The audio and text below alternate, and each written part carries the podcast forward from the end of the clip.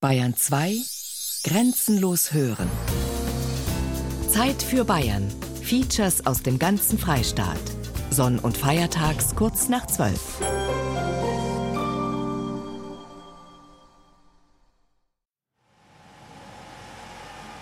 Auf Knopfdruck wird der Parkschein ausgespuckt. Unten am Ende der Rampe geht die Schranke auf. Stress bei der Parkplatzsuche? Nicht an diesem Mittwochvormittag. Da ist die Gersthofener Rathausgarage gerade mal zur Hälfte belegt. Das ist stinknormale Tiefgarage für jeden, weil sehr viele sich keine Gedanken darüber machen, was verschiedene Bezeichnungen heißen. Und es schaut mit Sicherheit keiner irgendwo, wie jetzt zum Beispiel hier an der Seite, auf so einen Plan. Die Leute, die fahren rein, die merken das gar nicht. Der eine oder andere fragt sich vielleicht, ja, warum sind hier so dicke Stahltore überhaupt da? Aber die überwiegende Mehrheit, glaube ich, ist sich dessen gar nicht mehr bewusst, dass das eigentlich mal ein Schutzraum war oder noch ein Schutzraum ist. Fluoreszierende Streifen an der Wand weisen den Weg zum Ausgang, hinauf auf den Rathausplatz. Eine Menge Schilder, Übersichtspläne an den Wänden. So groß ist die Garage auch nicht, dass man sich gleich verlaufen könnte. Ich kann mich noch gut daran erinnern, in einer Stadtratssitzung wurde ich gefragt, ja, wie es eben ausschaut, ob da Plätze vorgesehen sind. Und da habe ich damals schon gesagt, nein, wer keinen Platz hat, bleibt draußen. Es war niemand auserwählt oder sonst etwas. Gab es nicht.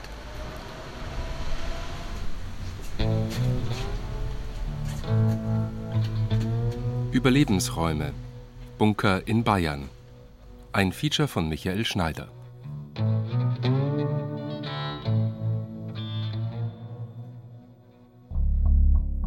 Der Kalte Krieg war ein Krieg um Worte. Krieg hieß nicht mehr Krieg. Krieg hieß Ernstfall. Ernst wäre es auf jeden Fall geworden. Angriff hieß Vorwärtsverteidigung. Die Richtung war also klar. Und der Tod hieß, nein, der Tod hatte keinen Namen im Kalten Krieg. Dafür aber der Atombunker. Der wurde Schutzraum genannt oder gern auch Mehrzweckanlage. Klingt leicht, dynamisch, multifunktional, fast wie die Mehrzweckhalle vom Sportverein. Trainiert wurde auch dort, aber kein Sport, sondern der Ernstfall. Wir haben eine komplette äh, Mannschaft gehabt. Zwei bis dreimal im Jahr haben wir Übungen durchgeführt und haben den Schutzraum komplett luftdicht verschlossen, haben die Anlage in Betrieb genommen, wie wenn ein Ernstfall wäre. Und das hat man also immer wieder geübt, dass die Verschlusszeiten schneller werden. Herbert Ranz, Sachgebietsleiter im Ordnungsamt der Stadt Gersthofen, ist bis heute auch für den Katastrophenschutz und damit für die Rathausgarage zuständig. Das war eigentlich eine Abwechslung zum Alltag. Es war keiner genervt. Ich meine, wir waren ein sehr gutes Team. Jeder hat gewusst, wo er dann hinlangen muss. Und es hat keine Probleme gegeben. Man hat dann immer für Kaffee gesorgt. Dann waren die Leute auch zufrieden, wenn sie eine Tasse Kaffee gekriegt haben zwischendurch. Man war ja fünf, sechs, sieben Stunden manchmal herunten bis das Ganze dann wieder ordentlich verräumt ist oder wieder abgebaut war. Und da muss man natürlich auch für das leibliche Wohl der Mannschaft sorgen. Als die Rathausgarage 1993 fertig war, war der Kalte Krieg schon zu Ende. Die Sowjetunion gab es nicht mehr, der Warschauer Pakt hatte sich selbst aufgelöst. Nach Jahrzehnten einer tödlichen Bedrohung war Deutschland plötzlich nur noch von angeblichen Freunden umzingelt.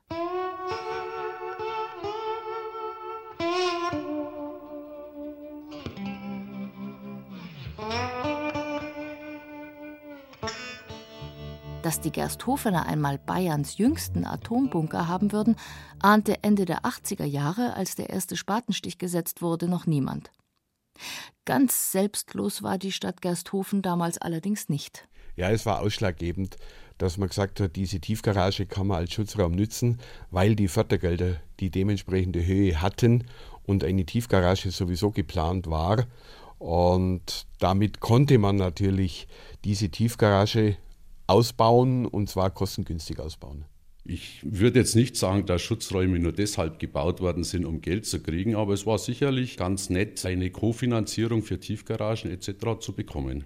Herbert Feulner ist beim Bayerischen Innenministerium zuständig für den gesamten Katastrophenschutz im Freistaat. Also es war jetzt keine Pflicht, diese Schutzräume herzustellen, sondern es war im Grunde ein Angebot, solche Schutzräume zu schaffen und dafür auch Zuschüsse zu kriegen. Man hat also in allererster Linie eben zum Zwecke dieser sogenannten Zivilverteidigung solche Schutzbauten geschaffen. Also sie waren wirklich gedacht für den Verteidigungsfall, für Angriffe, insbesondere für atomare Angriffe. Die atomare Bedrohung war weg, Geübt werden musste trotzdem im Bunker. Und Sie sehen ja, überall haben wir auch wieder hier diese dicken Stahltore, die jeden Raum, eigentlich auch im Technikbereich, untereinander abschotten.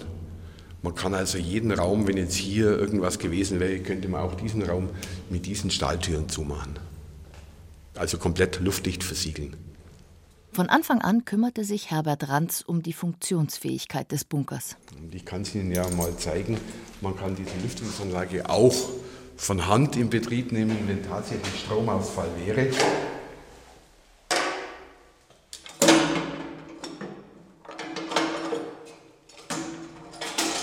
Man braucht dann also, ich habe immer gesagt, das ist so wie früher auf der Galeere braucht man immer eine, die hier kurbeln, weil wenn sie hier mal eine Viertelstunde kurbeln, dann haben sie keine Kraft mehr. Aber es funktioniert natürlich auch, wenn man hier von Hand kurbelt und Sie werden es jetzt hören.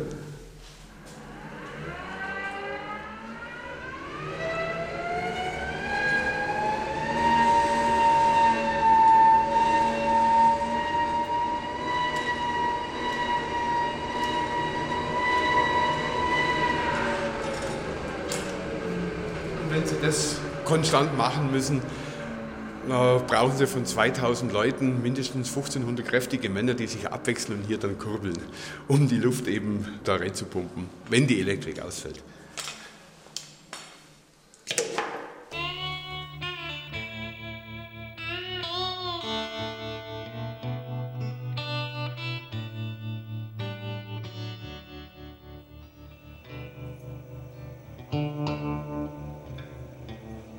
Gleich neben den parkenden Autos führt eine Tür in einen Lagerraum. Hier stehen Dutzende Fahrräder. Die hätte man aber nicht für den Ernstfall gebraucht. In der Rathausgarage lagert die Stadt auch herrenlose Drahtesel. Dahinter türmen sich Regale mit großen Pappschachteln. Darin Duschvorhänge und Trockentoiletten. Die Lagerhaltung bezieht sich jetzt nur eigentlich auf das technische Material. Wenn man wirklich einen Ernstfall planen würde, dann geht es ja weiter. Dann bräuchte ich Betten, dann bräuchte ich Verpflegung. Aber das ist alles eine Organisationssache. Da existieren also dann Pläne, die die örtlichen Metzgereien, die Bäckereien, alles mit einbezieht, um diese Dinge relativ schnell und problemlos herbeizuschaffen. Da war seinerzeit sogar das Möbelhaus damals draußen im Heripark mit eingeplant. Man hätte halt dann Betten konfiszieren müssen um das hier aufzubauen. Weil Betten und solche Sachen, also Möblierung selber vom Schutzraum, haben wir hier nicht gelagert. Zum Probewohnen in den Atombunker? Besonders heimelig wäre das nicht geworden. Doch bevor es soweit kam, beschloss die Bundesregierung, dass der Atomkrieg künftig nicht mehr stattfindet. Im Jahr 2005 haben wir noch zwei Übungen gehabt und dann kam eben die Mitteilung von der Regierung, dass es nicht mehr erforderlich ist, dass die Fördergelder eingestellt werden. Und dann kam man auch zu dem Entschluss, man fährt also diese Übungsmaßnahmen alles zurück und behält aber den Schutzraum trotzdem in seiner Funktion bei. Man weiß nie, was kommt. Herbert Ranz konnte damit gut leben. Die Frage nach dem Sinn dieses Schutzraums, die hatte er sich schon viel früher gestellt. Irgendwann geht das Essen aus, irgendwann läuft alles über und dann wenn so ein Anfall kommen würde, ich würde mich da unten nicht aufhalten wollen, weil dann ist sowieso alles kaputt und was will ich dann hier unten? Da brauche ich nie mehr rausgehen. Und da das Leben zu befristen da unten oder zu beenden, das brauchst du dann auch nicht. Weil dann bin ich lieber gleich mit den anderen weg, die noch draußen waren.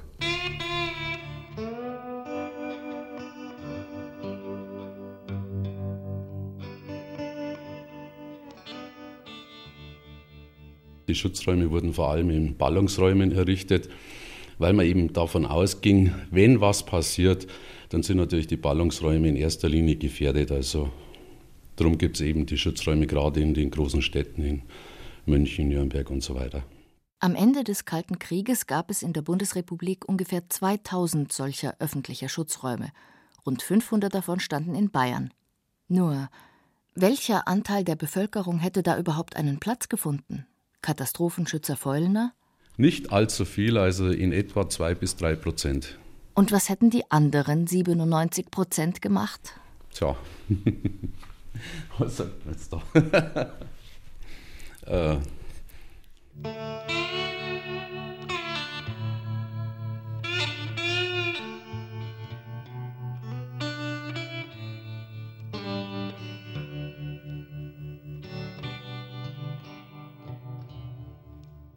Die Explosion von Atomsprengköpfen zu überleben, das wäre in Großstädten wie München und Nürnberg unmöglich gewesen. Das Zerstörungswerk sollte möglichst effizient sein.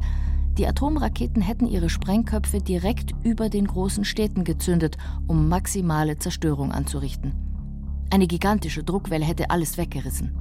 Das, was übrig geblieben wäre, hätten Hitzestrahlung von mehreren 10.000 Grad und Feuer vernichtet.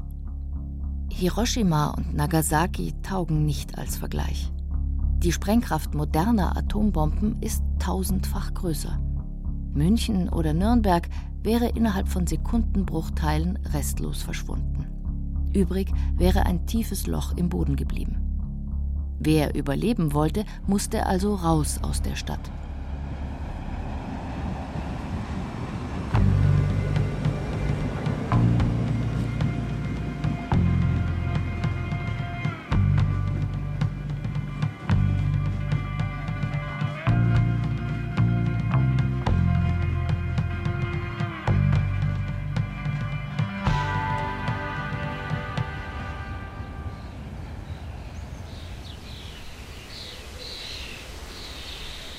Rund 50 Kilometer östlich von München liegt Wasen-Tegernbach. Ein kleines Dorf an der Bahnstrecke München-Mühldorf. Mitten im Ort hat Albert Schmid seinen Betrieb für Metallverarbeitung. Schmid, inzwischen Anfang 70, kannte die Strategie der Supermächte. Er kannte die Zerstörungskraft moderner Waffen. Und er wollte den Atomschlag überleben. Er wollte nicht verglühen. Und er rechnete sich aus, dass das möglich wäre. Das, das, müssen wir jetzt mal renovieren. Das ist jetzt schon 32 Jahre her, dass der fertiggestellt ist. Überleben. Er selbst und 100 andere. Natürlich nicht über dem Erdboden, dazu war München immer noch zu nah, sondern in einem Bunker. In seinem Bunker. Schmied, Tüftler und Erfinder fing an zu planen. Das sind mehrere Faktoren. Das ist zum einen habe ich den Krieg in München noch mitgemacht als Kleinkind. Da weiß ich heute noch, wie ich die Wasserleitung so im Keller immer angeschaut habe, wenn sie mich wieder in den Keller runter haben, weil außen alles verbombt war. Das war der eine Faktor. Und dann war ich über 40 Jahre bei der Feuerwehr. Auch Katastrophenschutz und so weiter. Und da hat man sich halt dafür interessiert. Und der nächste Punkt, der Auslöser war eigentlich das, diese Radarwarenanlage in Berg bei Haag. Das war dann 1978, da sind dann ist Deutschland mit Großmissiles bestückt worden und so weiter. Also es war der kalte Krieg halt. Nach Haag sind es rund 20 Kilometer.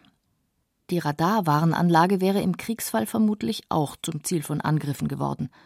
Noch 1978 beginnt Schmid mit dem Bunkerbau. Der Aushub von der Baustelle waren 1000 Kubikmeter Erdreich. Verarbeitet sind worden 40 Tonnen Eisen, und um die 400 Kubikmeter Beton. Das ist alles doppelt armiert, die Decken sind nur mit Stangen, also das, man kann das eigentlich an einem Haken rausheben, so ist massiv ist das alles gebaut. Und dann hat sich der Architekt in der Statik noch verrechnet, der hat statt im normalen Hausschutzraum den schweren Bunkerbau berechnet, das ist da dreimal so viel Eisen drin wie normal.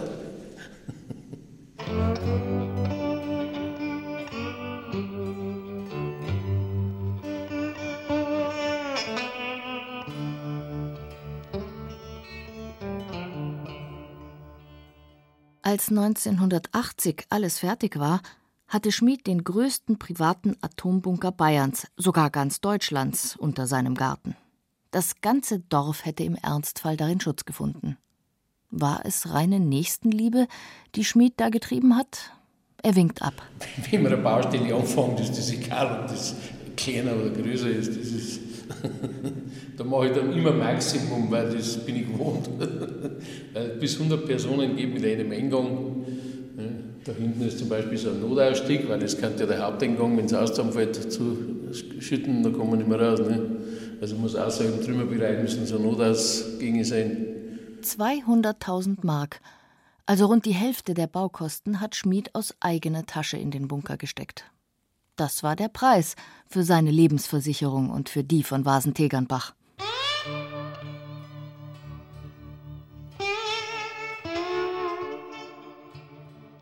Da ist die Eingangstür, die kann man, wenn die zu ist, dann kann man die verschrauben, kann man einhaken, dann kann man den ganzen Aufgang nur unter Wasser setzen. Zusätzlicher Strahlenschutz. Die Tür ist zu. Und dann? Das 1964 erschienene Büchlein Der kluge Mann baut tief gibt praktische Tipps fürs Leben im selbstgebauten Bunker.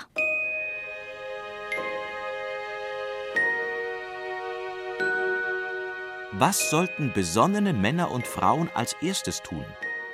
Ältere Leute und kleine Kinder am besten sofort ins Bett schicken, vielleicht mit einem Schlafmittel oder einem Schluck Wein. Schon das Liegen erleichtert die Gewöhnung und beruhigt. 36 Lot liegen herin, dann kann man eben im, für 100 Personen im 8-Stunden-Rhythmus da abwechseln. Das ist alles Eigenkonstruktion. Eng wäre es zugegangen in Albert Schmieds unterirdischem Schlafsaal. Bis zu vier Personen hätten hier übereinander ausharren müssen.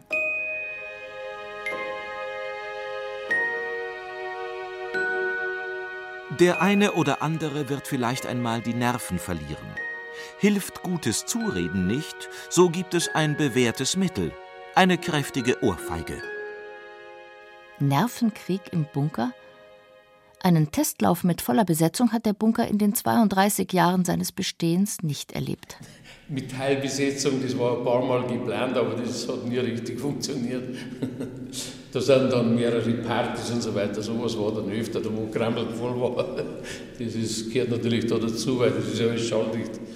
Auch der Ratgeber von 1964 klammerte die schönen Seiten des Privatbunkerlebens nicht aus.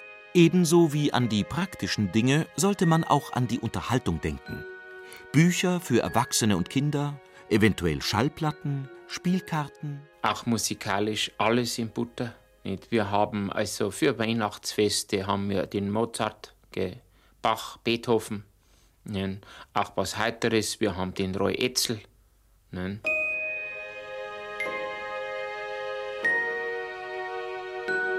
Wenn die Belüftungsanlage gut funktioniert, kann körperliche Bewegung Erholung schaffen, wie leichte gemeinsame Gymnastik.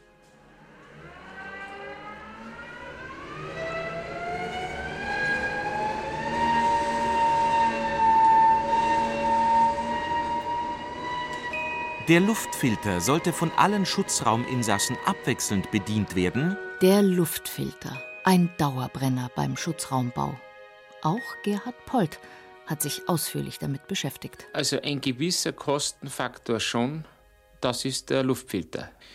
Der ist hundertprozentig seuchensicher. Nicht muss er auch sein, weil sonst könnten wir ja gleich äh, draußen bleiben, nicht? Und dann brauchen wir ihn natürlich, damit der Verwesungsgeruch einmal nicht so reinkommt. Nicht? Und wie es draußen ausschaut, ja, mein Gott, also wir haben ein Versuchshamsterpärchen. Im Schutzanzug kann man den Schutzraum verlassen die sollen sich einmal in Maßen vermehren. Okay, und ab und zu lassen wir welche hinaus. Indem man vorsichtig die Tür öffnet. Wenn es gleich zusammenhaut, das wäre ungünstig. Damit bei den Zurückgebliebenen keine Panik entsteht, wenn der Vorbote länger als erwartet ausbleibt. Aber wenn es ihnen gut geht, nicht, dann wenn sie es da backen, gehen wir hinaus. Sollte man eine bestimmte Zeit für das Draußenbleiben ausmachen. Aber wie gesagt, wenn es da bröselt. Und sie möglichst einhalten. Dann bleiben wir halt noch ein paar Jahre drin im Bunker.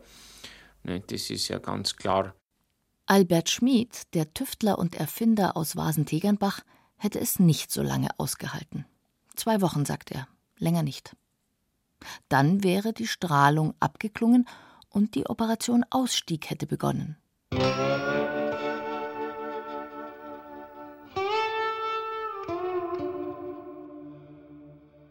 Bis heute lebt Schmid in Alarmbereitschaft. Ständig misst ein Geigerzähler die Radioaktivität in der Umgebung des Hauses. Stiege die Strahlung plötzlich an, würde nach fünf Sekunden Alarm ausgelöst und er könnte die Flucht in den Bunker antreten. Das Leben als Katastrophenszenario? Schlaflose Nächte aus Angst vor dem Ernstfall? Nein. Nein, ich bin da äh, mehr Realist, also Spinner irgendwo. Das, äh, nein, nein, nein. Nein, sowas habe ich nie gehabt. Da habe ich viel zu viel andere Arbeit und Beschäftigung, dass ich mich da so reinsteigert. Das hat man halt innerhalb von drei Jahren ist das gebaut worden. Von Planung bis Ende. Und dann war das abgeschlossen für mich. Das war dann da und fertig. Wenn es braucht, wird es recht und ich bin froh, dass wir es nicht braucht haben. Überall in Bayern wurden Bunker als Überlebensräume für Menschen gebaut. Dabei kann in ihnen auch etwas anderes vor Bomben und Feuer geschützt werden. Ja,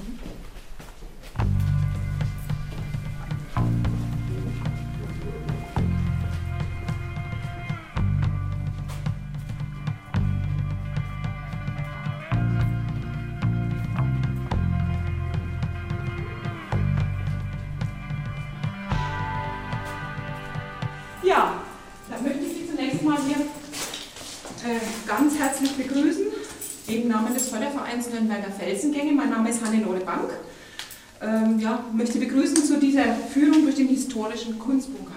Tief unten im Nürnberger Burgberg liegt der sogenannte historische Kunstbunker. Hier gelang etwas ganz Außergewöhnliches. Der Schutz der Nürnberger Kunstschätze im Zweiten Weltkrieg. Vieles, was heute in den Kirchen der Altstadt oder dem Germanischen Nationalmuseum im alten Glanz erstrahlt, konnte hier gerettet werden. Bis zu 24 Meter unter der Stadt, da wo die Bomben der Alliierten nicht hinreichten. Ja, dann gehen wir weiter. Sofort nach Kriegsbeginn taten sich einige leitende Nürnberger Verwaltungsbeamte zusammen, ohne die Anweisungen der zuständigen Reichsministerien abzuwarten. Sie ahnten schon 1939, dass der Krieg bald schon heim ins Reich kommen würde und was Nürnberg dann bevorstünde. Der berühmte Engelsgruß von Veit Stoß, eigentlich in der Lorenzkirche zu Hause, wurde bereits im Februar 1940 zerlegt und in den Kunstbunker geschafft. Nach und nach wandelte sich der Schmiedkeller, ursprünglich ein alter Bierkeller in der oberen Schmiedgasse, zum Kunstdepot. Auf dem modernsten Stand der Klimatechnik wurden bis 1944 Container zur Lagerung in den Stollen eingebaut. Ja, bevor Sie die eigentliche Zelle betreten, können Sie noch mal einen Blick hier werfen in diesen Spalt hier zwischen Gewölbe und Zelle. Und Sie können sehr gut erkennen, wie man regelrecht containerartig die Zellen in die Gewölbe hineingesetzt hat. In diesen Zellen wurden die Kunstwerke regelrecht eingemauert. Äh, die Zelle selber wurde aus Hartplanziegeln gemauert, dann ähm, verputzt und mit dem äh, wasserabweisenden Teeranstrich außen versehen. Ja. Und innen, wenn Sie hier ums Eck kommen, können Sie hier erkennen, nach innen wurde das Ganze abisoliert mit ähm, solchen Faserplatten, Heraklitplatten, ähm, auch mit Glaswolle. Dann wurde es nochmal verputzt. Ja, und dann äh, ja, war das äh, geeignet als äh, Zelle. Manche Werke, wie das Sakramentshaus von Adam Kraft, waren zum Einlagern einfach zu schwer. Sie bekamen eine Art Privatbunker. An Ort und Stelle wurde eine Betonhülle außen herum gegossen, die das Werk schützen sollte. In diesem Fall hatte das Erfolg. Adam Krafts Sakramentshaus überstand so Bomben und Feuer, obwohl von der einst umgebenden Lorenzkirche am Ende nur noch die Grundmauern standen.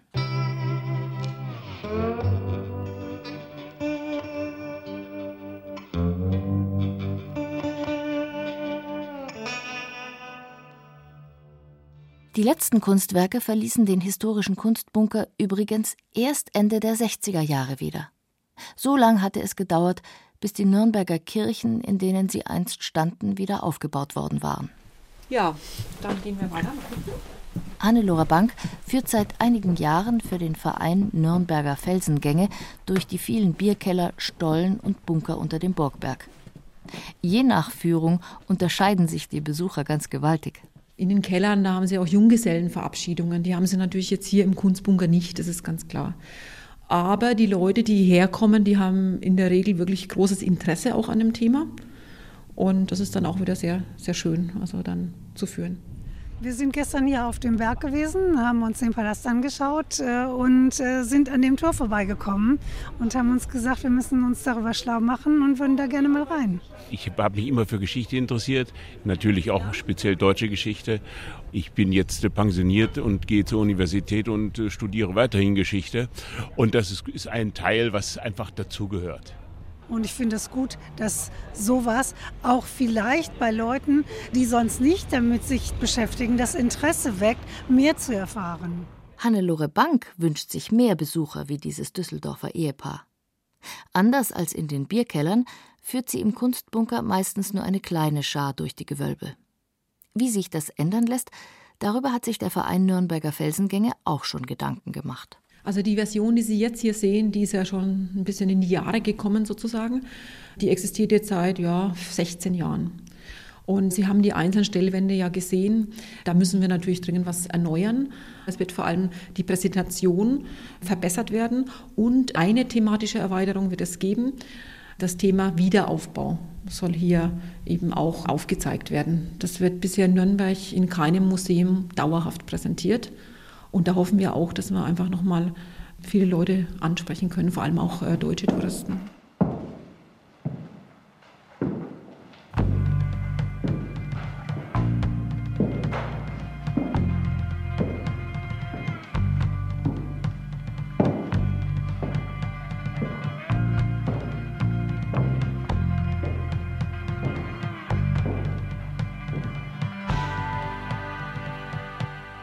Also bis jetzt muss ich sagen, hat es noch keinen Luftschutzbunker gegeben, in den ich nicht hinein konnte oder durfte.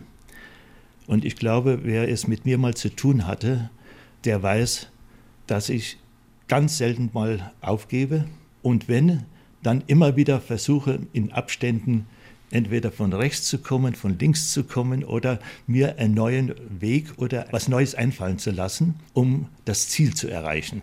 Und das macht mir dann immer wieder Spaß. Karl-Heinz Kümmel gerät schnell ins Schwärmen, wenn er von seiner Leidenschaft erzählt. Seit mehr als drei Jahrzehnten ist der Bunkerarchäologe und Forscher Kümmel in München auf Entdeckungsreise. Spezialgebiet Luftschutzbunker aus dem Zweiten Weltkrieg. In einem Hochbunker ganz in der Nähe vom Viktualienmarkt dokumentierte er mit seiner Kamera eines Tages den Dachboden. Sie sehen dann in einer Ecke Ersatzziegeln. Sie schauen sich die Ziegel an. Die Ziegel sind exakt noch die gleichen Ziegel, wie sie jetzt auch noch auf dem Dach gedeckt sind, finden aber plötzlich zwischen den Ziegeln eine Zeitung von 1942. Die Zeitung ist vergilbt, sie schlagen sie auf, ist leider nicht mehr alles drauf, aber sie lesen jetzt genau, was an dem Tag geschrieben wurde. Sie machen eine Zeitreise 70 Jahre zurück. Und das finde ich faszinierend, wenn man da immer wieder was Neues findet. Das Bunkerbauprogramm, das die Münchner Bevölkerung vor dem Bombenkrieg schützen sollte, begann 1941. Von da an entstanden die weithin sichtbaren Hochbunker. Rund ein Dutzend davon ist bis heute in München erhalten geblieben. Aber auch unter der Erde wurde für den Luftschutz gebaut. Auch nach jahrelanger intensiver Forschung kann Karl-Heinz Kümmel nicht sagen, wie viele Bunker es in der bayerischen Landeshauptstadt eigentlich gegeben hat oder noch gibt. Bisher ist er auf 599 Stück gekommen und immer wieder gibt es Überraschungen. Oft stellt sich erst beim Abriss eines alten Fabrikgebäudes heraus, dass darunter ein Bunker liegt. Kümmel hat deshalb über die Jahre einen engen Kontakt zu den Baufirmen in München aufgebaut – Schließlich soll ihm nichts durch die Lappen gehen. Und hier in Mosach war es zum Beispiel so, dass der Bauleiter mich dann angerufen hat, er hat einen Bunker, ob ich gerade Zeit hätte. Und da bin ich natürlich gleich losgefahren und dann haben die für drei Stunden die Baggerarbeiten ruhen lassen. Und das war ein Bunker gewesen, der war insofern äh, so interessant, dass noch äh, die Abstützungsbalken vorhanden waren, da war die Trockentoilette noch vorhanden. Der Bunker war genau in dem Zustand, wo er wahrscheinlich wie er 1945 verlassen wurde. Ein, zwei Stunden später äh, ist er manchmal durch die Abrissbirne nicht mehr vorhanden. Und so dokumentiere ich auch viele Anlagen im Laufe der Jahre, die heute nicht mehr vorhanden sind. Aber dafür hat man die Fotos und die Pläne. Hunderte Pläne und Zehntausende von Fotos haben sich so angesammelt. Das Privatarchiv füllt inzwischen mehrere Räume im Keller seines Hauses. Auch wenn wieder mal das Telefon klingelt und ihn die Neugier treibt, Kümmel stürzt sich niemals Hals über Kopf in einen unbekannten Bunker, denn er weiß nicht, was ihn dort erwartet.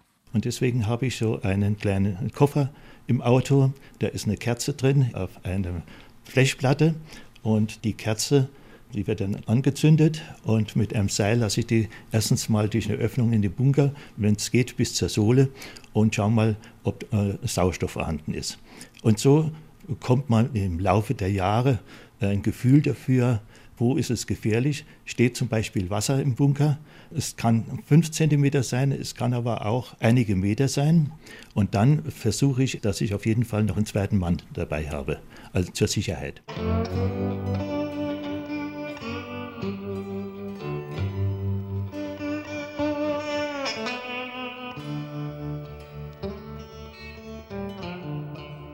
Können Bunker eigentlich schön sein? Sie können nicht nur schön sein, sie sind manchmal auch schön. So wie der Bunker, der zu Kümmels schwerstem Fall wurde. Jahrelang bekniete er den Eigentümer, ohne Erfolg. Der wollte ihn partout nicht reinlassen. Da griff Kümmel tief in die Trickkiste und zog einen Plan des alten Gemäuers heraus. Genau so einen hatte der Eigentümer lange gesucht. Kümmel hatte es geschafft. Der Bunker war in dem Falle möchte ich das Wort mal gebrauchen, war fast noch jungfräulich, als wenn 1945 zum Kriegsende die Tür zugesperrt wurde und jetzt mir wieder geöffnet wurde. Äh, lag natürlich eine Menge Staub da, aber die gesamte Beschriftung ist noch vorhanden. Man könnte mit ganz geringem Aufwand den Bunker sofort wieder in Betrieb nehmen. Zumindest museal ein Traum. Und das sind dann manchmal die Sachen, wo ich mich wie ein kleines Kind freue. Jetzt hast du es geschafft. Und ich war der Erste drin und habe auch Fotos. Die anderen haben die Fotos nur von außen. Ich habe sie von innen. Und das sind so Glücksmomente.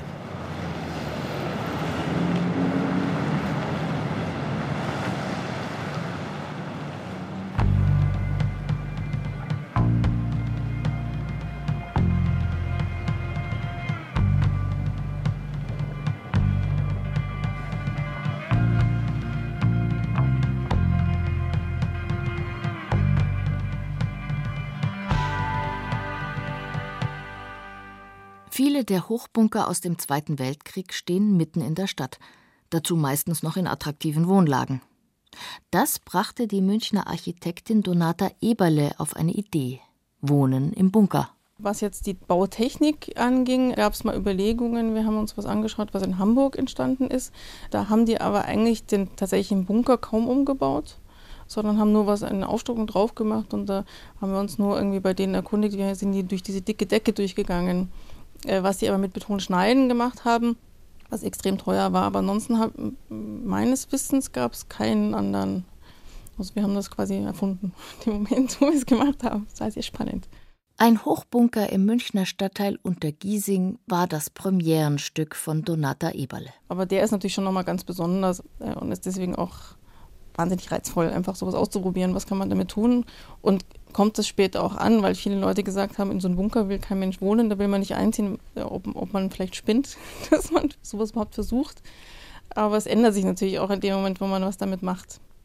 Martina Zube wollte im Bunker wohnen. Wir waren auf der Suche nach einer Wohnung. Es war die Entscheidung, zweites Kind. Wir wohnten im fünften Stock ohne Lift, ohne Garten, ohne Terrasse.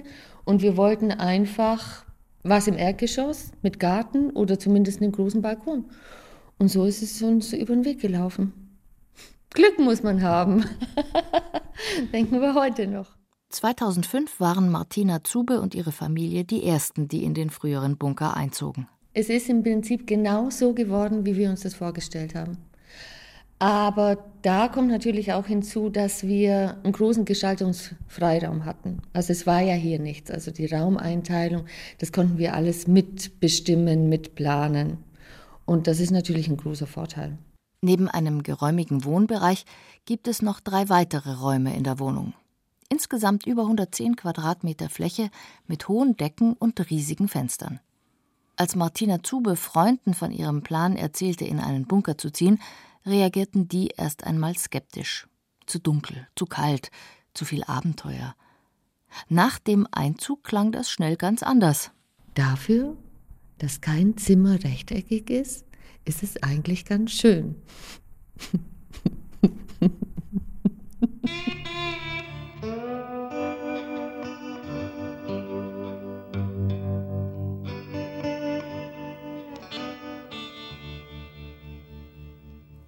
Architektin Donata Eberle hat schon viele Gebäude umgebaut. Vor dem Umbau eines Bunkers tun Bauherren aber gut daran, einen besonders gründlichen Kassensturz zu machen. Also für bestehende Gebäude, die mitten in der Innenstadt sind, ist es immer eine Option. Bei so einem Bunker ist es natürlich nochmal eine andere Geschichte, weil natürlich diese Abbrucharbeiten und diese dicken Betonwände irgendwie in eine Form zu bringen, die man dann auch nutzen kann, natürlich schon auch mit Kosten verbunden sind.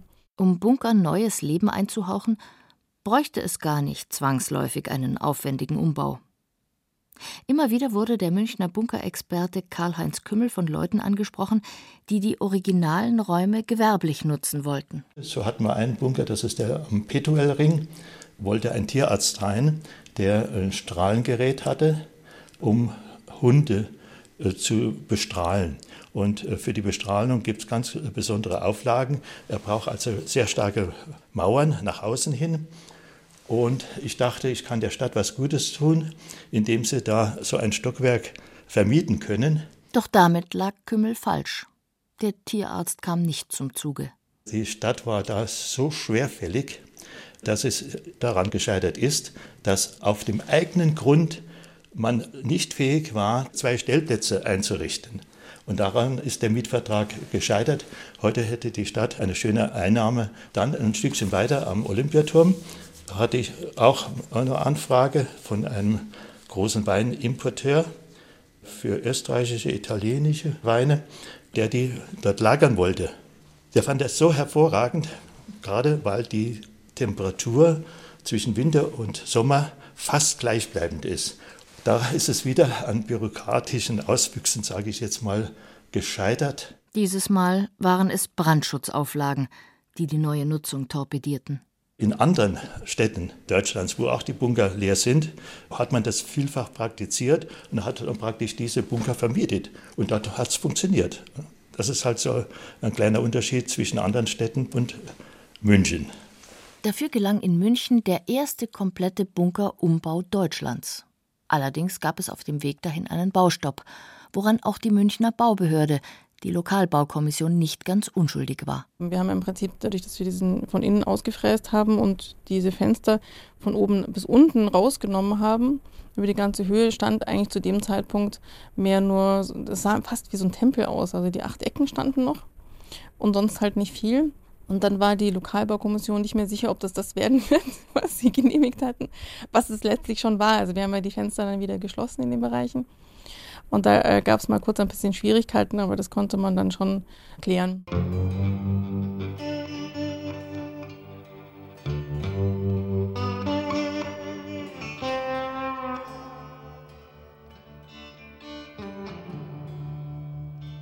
Einen Bunker zum Wohnhaus umzubauen, ist nicht bloß eine bautechnische Herausforderung. Spuren der Geschichte sollen beim Umbau nicht verwischt werden. Das war das Ziel von Architektin Donata Eberle. Wir haben zum Beispiel in dem, im Treppenhaus dann eine Wand so stehen gelassen, dass man einfach den Beton, wie er war, dieses Abgefräste von dem Beton äh, sichtbar gelassen hat, einfach um das auch noch ein bisschen erlebbar zu lassen. Natürlich kann man das nicht machen, dass man das wie ein, ein Museum erhält, weil da mag man nicht drin wohnen. Aber in irgendeiner Form muss man sich damit auseinandersetzen, wenn man es macht. Schon in der Zeit des Umbaus kamen viele Bewohner des Viertels vorbei und schauten zu, wie sich der markante achteckige Turm langsam veränderte. Das Interesse blieb auch, als alles fertig war. Eine Dame, konkret, und das kann ich mich sehr gut erinnern, die stand sehr, sehr berührt hier vor der Garteneingangstür. Und die habe ich dann auch hereingebeten, also ich habe sie angeboten, die kam dann auch mit rein. Die, die sind Tränen ausgebrochen, als sie hier drin stand. Die hat gesagt, also Sie findet es ganz, ganz schön, aber sie könnte hier nie wohnen. Also es sind ganz intensive, natürlich Kriegserinnerungen, die die Leute damit verbinden. Und es gab immer wieder auch im Bekanntenkreis, die dann jemand kannten, eine Tante oder eine Cousine von der Oma, die sich hier noch versteckt haben bei Bombenalarm.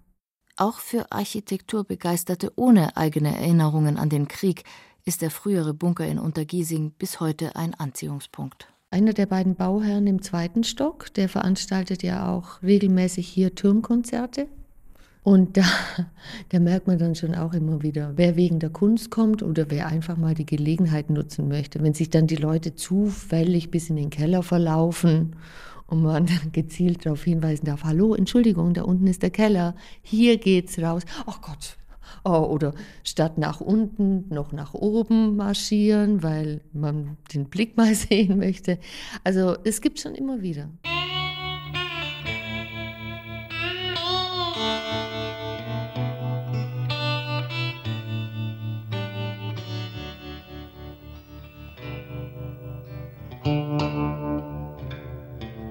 Bei diesem Umbau zum Wohnhaus waren Bauherren und Architekten weitgehend frei, denn der Bunker in München unter Giesing stand nicht unter Denkmalschutz.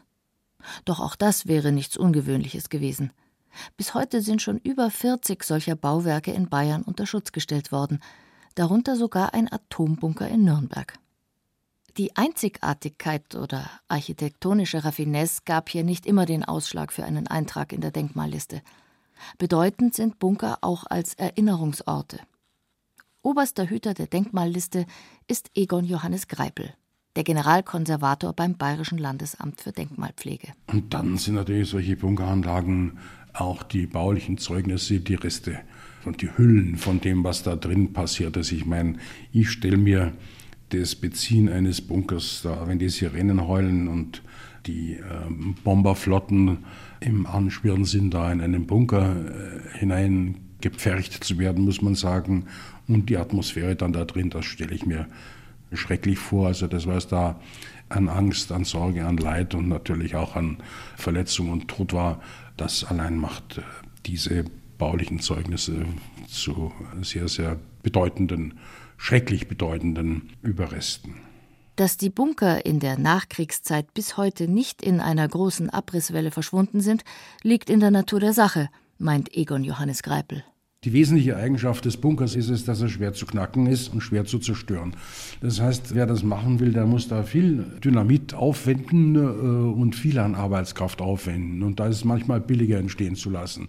Ein Teil der denkmalgeschützten Bunker in Bayern ist inzwischen aus der Zivilschutzbindung herausgefallen wird also nicht mehr als Schutzraum genutzt.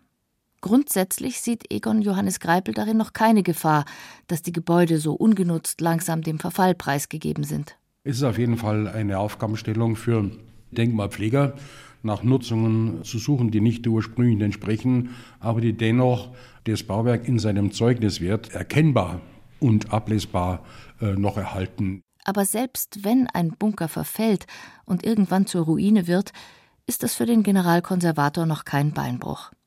Die meisten Menschen lieben Ruinen. Davon ist Egon Johannes Greipel überzeugt. Für äh, Menschen, die unter Nutzungsneurose leiden, ist es eine gespenstische Vorstellung. Für viele andere aber seit der Romantik ist eine Ruine in einer schönen Landschaft etwas Wunderbares.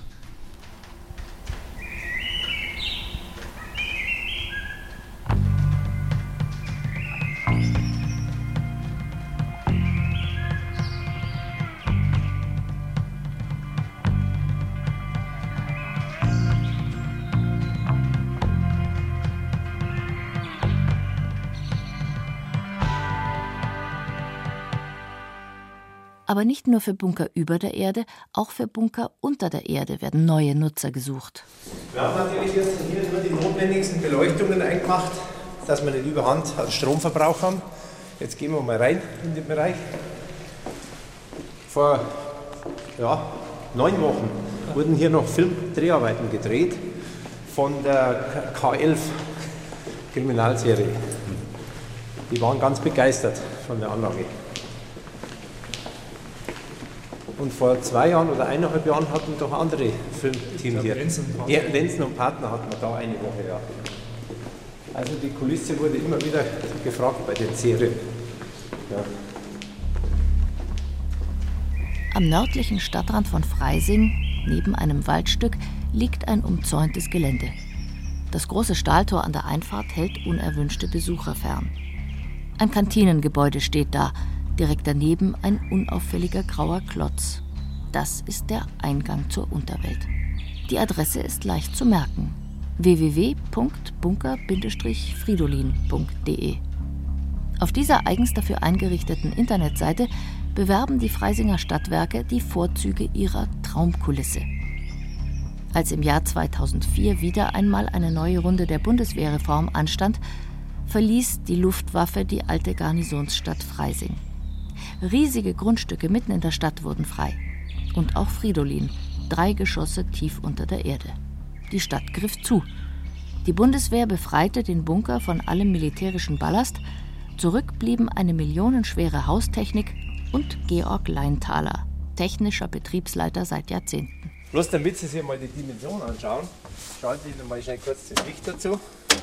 Warten Sie mal, machen wir mal original. So. Dass Sie mal sehen, jetzt kommt die Beleuchtung, dass Sie mal die Dimension hier sehen, was das für eine Größenordnung hat. Leintaler führt in das frühere Herzstück der Anlage. Und das ist der Operation Raum. Hier wurde früher war die Einsatzzentrale, wo die ganzen Konsolen reinstanden, mit den ganzen Bildschirmen drauf. Und von hier aus wurde die ganze Luftlage, Luftraumüberwachung, Luftpolizei mit Einsatz der Abfangjäger, das wurde alles von diesem Raum aus gesteuert und überwacht. Also das ist alles machbar gewesen. Und wir waren noch ein Novum, wir hatten hier früher sogar den AWACS-Standort. Das heißt, AWACS senden, empfangen konnten wir mit dem fliegenden Überwachungsflugzeug, wo er sogar auch eigenes Radar hat und alles. Eigentlich hatten die Stadtwerke Freising etwas ganz anderes vor. Im Bunker gibt es Generatoren zur Stromerzeugung, außerdem einen Tiefbrunnen zur Gewinnung von Trinkwasser. Ganz in der Nähe planten die Stadtwerke einen Hochbehälter. Trinkwasser aus dem Bunker sollte in diesen Behälter gepumpt werden. Doch dazu hätte der Tiefbrunnen aufwendig umgebaut werden müssen. Nicht wirtschaftlich, befanden die Stadtwerke, und der Bunker ging nie ans städtische Leitungsnetz. Seit acht Jahren steht Fridolin nun schon leer. Andreas Vogt ist Stadtwerkechef in Freising. Anfragen von Firmen, unterschiedliche Nutzungsinteressen als Schießanlage, als Eventplatz zur Pilzzucht. Also es gab schon die schrägesten Ideen, die da äh, sozusagen gern was machen möchten. Im Moment halten wir die Anlage auf Sparflamme am Laufen. Kostet sicherlich äh, jedes Jahr adäquates Geld und sind immer noch auf der Suche nach einem möglichen Nutzer und das ist nicht ganz einfach, das gebe ich gern zu, ja. Dabei war Fridolin ein NATO-Kommandobunker mit Sicherheitsschleusen und strengster Zugangskontrolle. Da müsste doch was ganz anderes möglich sein. Es wäre eigentlich schon einer da gewesen, ein Interessent damals, ganz am Anfang, aber das war dann von der anderen Seite her nicht gewollt. Der wollte über 3,2 oder 4 Millionen zahlen für den Bunker wurde aber dann aus anderen Gründen abgelehnt. Die andere Seite, damit meint Georg Leintaler die Bundeswehr.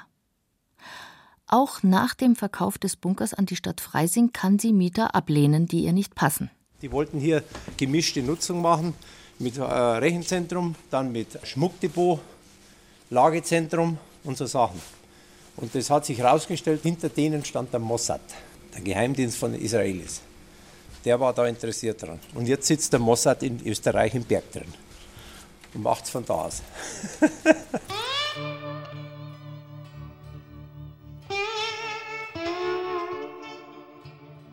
Beim Auszug hat die Bundeswehr noch einmal sieben Millionen Euro in den Bunker gesteckt. Damit wurde die Haustechnik modernisiert.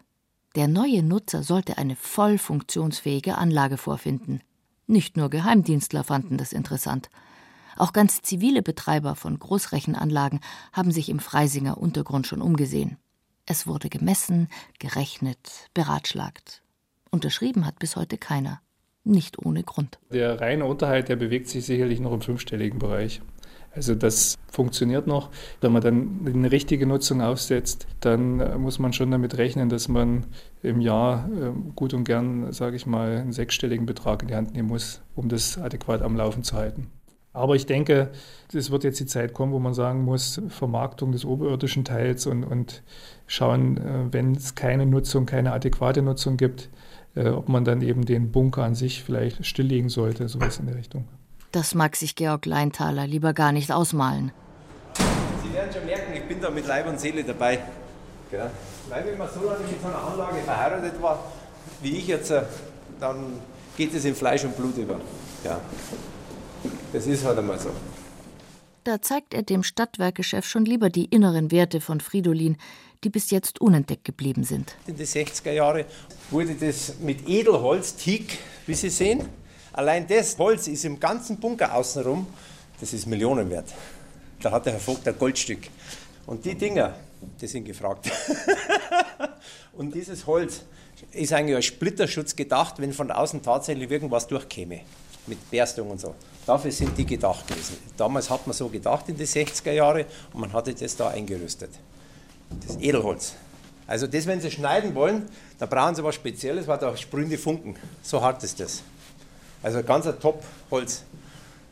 Also allein da schon ist der Bunker schon so viel wert.